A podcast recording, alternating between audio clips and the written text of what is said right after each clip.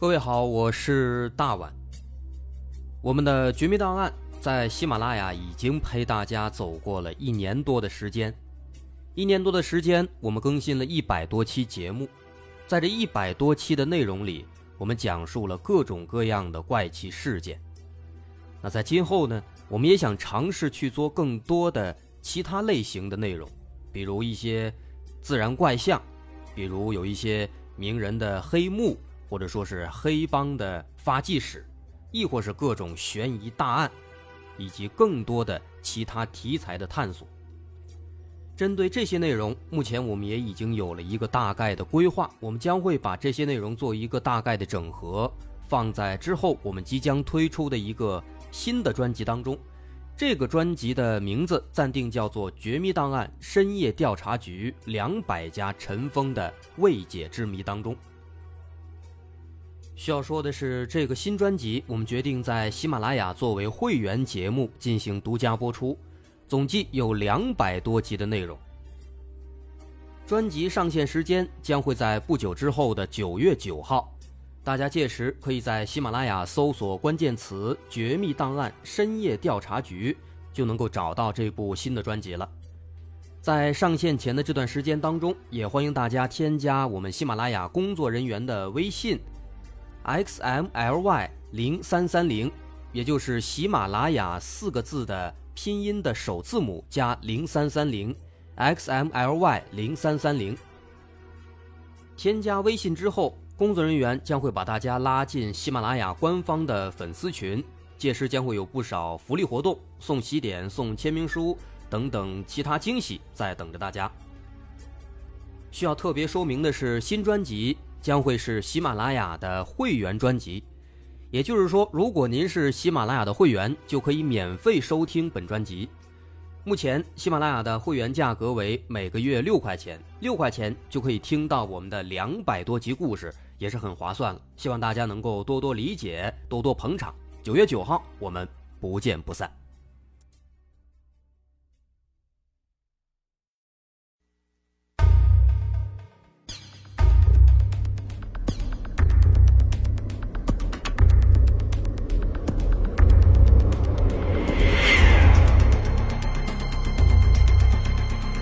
索事实真相，搜寻幕后真凶。欢迎收听《绝密档案》，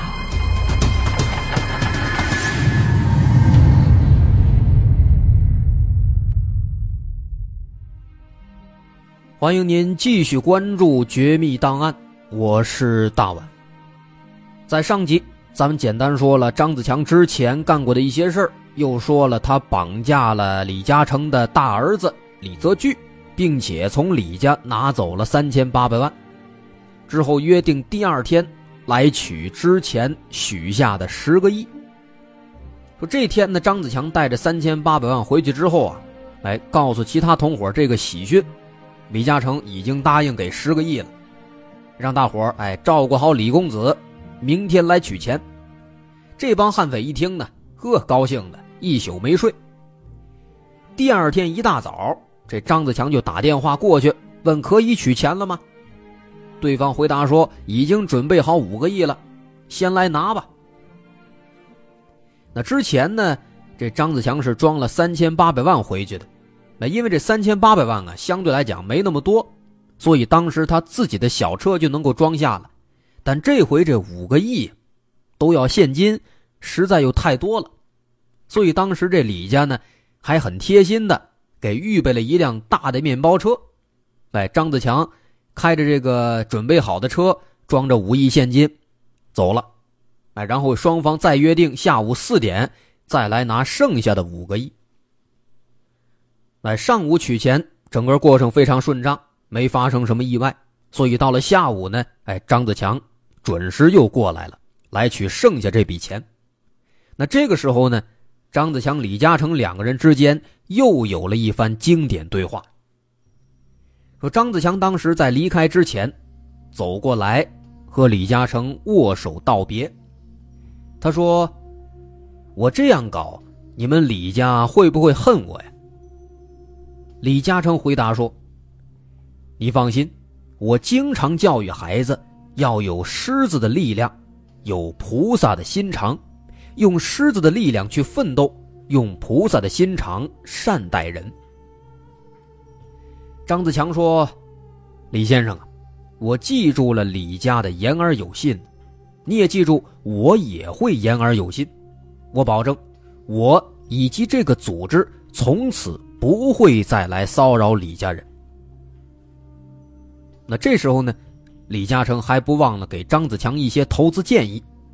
他叫住张子强，问他说：“张先生，请留步。有句话呢，我不知道该不该说，我不知道你们要怎样去用这笔钱，但是我建议你们用这笔钱去买我们公司的股票，我保证你们家三代人吃也吃不完。或者把这笔钱拿到第三国去投资。”要么就存在银行里面，他能保证你这辈子都能够生活无忧。啊，因为当时李嘉诚判断呢，这帮人应该是太穷了，所以才走上邪路的。那现在这第一桶金就有十个亿啊，往后干点正经的买卖多好，也不用打家劫舍了。哎，否则的话坐吃山空，到时候还得出来干坏事。这其实是一番金玉良言。啊，如果说当时张子强听进去的话，往后就也不会被枪毙了，可能过得还挺好。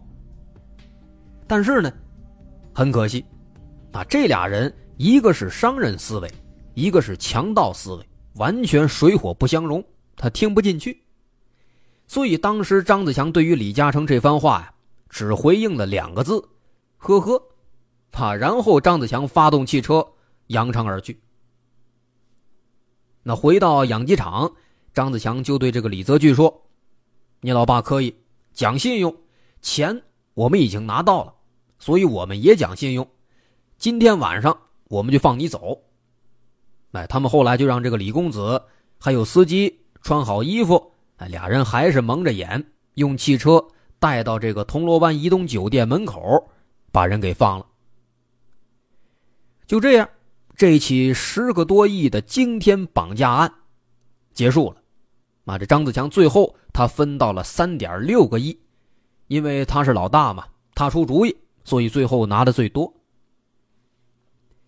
那当时呢，其实按照这李嘉诚的建议，拿到钱之后买股票或者去外国投资是最好的，但这是他李嘉诚的思维，不是绑匪的思维。这帮绑匪的思维呢是。拿到钱之后，就要去澳门赌博。那这个思维其实很奇怪的，很多人可能无法理解。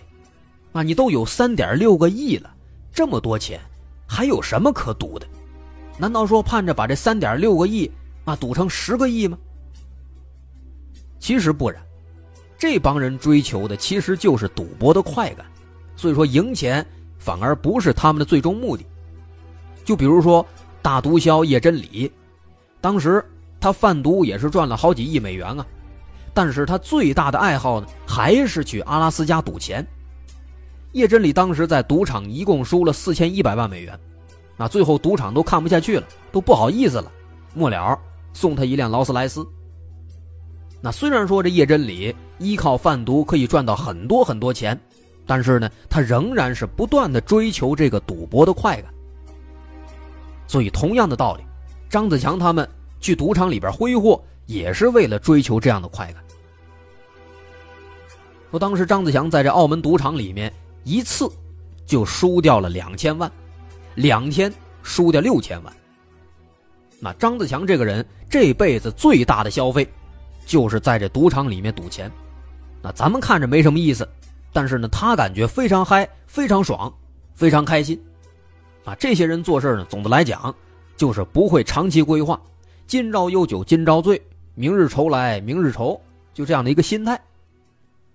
所以说，当时张子强这钱啊，很快就花的差不多了，花没了钱了，他又买了一份报纸，继续看这个富豪榜。那排第一的还是李嘉诚，他还那么有钱，但是呢，自己也说了，不再去动这李家的人了，就往下看。这排名第二的是郭氏兄弟，得好，就这郭氏兄弟了。这郭氏兄弟呢，一共是三个人，分别是郭炳湘、郭炳江、郭炳联。这仨兄弟是仅次于李嘉诚的香港第二大富豪，他们掌控的是上市公司新鸿基地产。后来九七年九月二十八号，张子强一帮人就把之前哎绑架李泽钜那过程又来了一遍。那这次呢，他们绑的是郭氏兄弟当中的郭炳湘。那经验丰富，所以说当时不费吹灰之力，把人就给绑住了。那绑上车之后呢，还是老规矩，让这郭炳湘给家里打个电话，告诉家人被绑架了，不要报警之类的。哎，可是万万没想到啊，这郭炳湘他不是李泽钜，他拒不合作，哎，死都不打这个电话，就是不打。那劫匪还好心劝他呢，你呀，快打个电话回家报平安吧，否则你老婆孩子担心啊。可是呢，这郭炳湘啊，就是头铁，反而是大喊大叫：“你们赶紧放了我，否则你们要为今天的所作所为付出代价的，要后悔的。”那他这番话一刺激呢，这群绑匪是气得不行，对他是一顿的拳打脚踢呀。但是呢，不管是怎么打怎么踢，他就是不打电话。那没办法，既然说这郭炳湘不肯打。那他们只能够从这郭家开始谈判了。哎，可是没想到啊，这郭家他们这态度呢更加强硬，啊，如果听不到郭炳湘的声音，就拒绝谈判。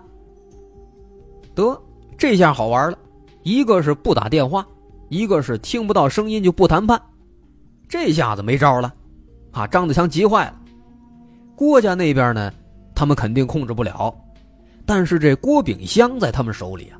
这帮人别的不会，虐待人那是一把好手，所以当时就这样虐待，把这郭炳湘呢是生生虐待了四天，末了他实在受不了了，还是把这个电话呢给打出去了。那当时这李泽钜被抓之后，总共关了才不到二十四个小时，而且基本上没吃什么苦头，但是换的这郭炳湘就不一样了，当时他不是不打吗？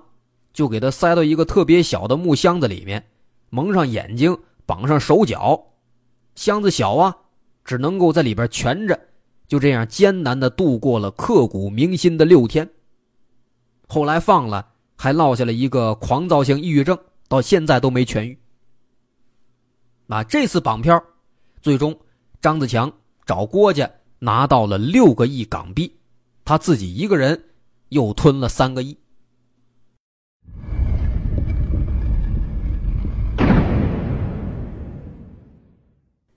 这接连不断的胜利呢，让张子强膨胀了。他认为自己是天底下第一号悍匪，啊，继续开始为非作歹。后来他还策划了绑架澳门赌王何鸿燊，但是没成功。后来又要绑架香港的布政司陈方安生，也没成功。甚至再后来呢，他还从内地买了八百多公斤的炸药，两千多个雷管啊，准备去这个监狱里边。抢监狱、救同伙啊，这真的是这胆子都飞到天上去了。您别说，这张子强的最后啊，还真的就栽到这八百多公斤炸药上了。因为这个时候呢，是九七年年末了，香港刚刚回归。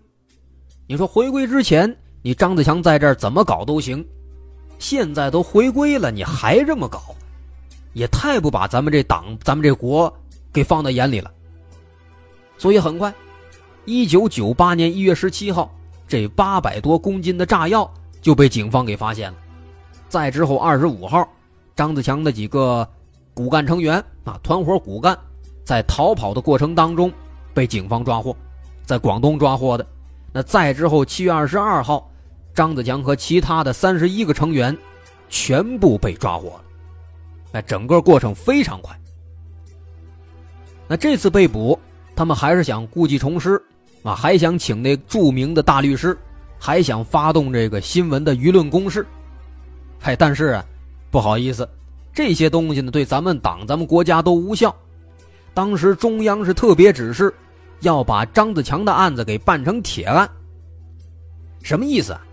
简单来讲，这事儿必须处理，而且一定要尽快在本地、在内地给他枪毙了。后来，九八年十一月十二号，广州市中级人民法院对张子强犯罪集团总共四十三名罪犯进行宣判，判处张子强和其他骨干成员陈志浩、马尚志、梁辉、钱汉寿死刑，剥夺政治权利终身。这张子强等人一听呢，还不服，还提出上诉。后来在当年十二月五号，广东省高级人民法院。对他们的上诉进行审理，终审决定维持原判。哎，转过头来再往后没几天，张子强就被枪毙了。那对于这个张子强的审判呢，其实这是一个非常大的讽刺啊，可以这样讲。张子强这样的一个世纪悍匪，在香港回归之前，屡屡号称是法治社会的香港逍遥法外。而警察局呢，反而要向这劫匪赔偿八百万。可是转过来，在外面人人声称司法不独立的大陆，他反倒是伏法了，反倒给他毙了。据说这张子强临死之前最大的心愿，就是希望能够引渡回香港受审，因为他知道这是他能够活下来的唯一的希望。但是不好意思，香港方面拒不接受。这其实就像是之前非常火的那个辛普森杀妻案，啊，那个案子现场留下了大量的辛普森的血迹，这都是证据，通过 DNA 可以很轻易的证明他就是凶手。但是呢，人家辛普森是橄榄球明星，是有钱人，他请了全美最好的律师团，最终法院就裁定他无罪释放。啊，当然了，对于辛普森这个案子，最近有些新的进展。说这个凶手可能确实是另有其人，但是呢，这案子现在毕竟还没有确凿证据，想让人们相信说这辛普森真的是无罪的，目前还真的有点难。啊，咱们就事论事，就单说张子强这个案子，确实跟当时辛普森这案子的前半部分，真的是挺像。同样的道理，在当年那个香港，张子强有钱，他能请最好的律师。他就很大的几率是不会有罪的，所以说现如今就这样，这张子强和他的团伙终于覆灭了。这个张子强没有了，那下一个张子强还会不会出现呢？我想，在我们今天的社会当中，张子强永远不会再出现。好，感谢您收听今天的《绝密档案》，我是大碗。如果您喜欢，可以关注我的微信公众号，在微信搜索“大碗说故事”，点击关注即可。好，咱们下回再见。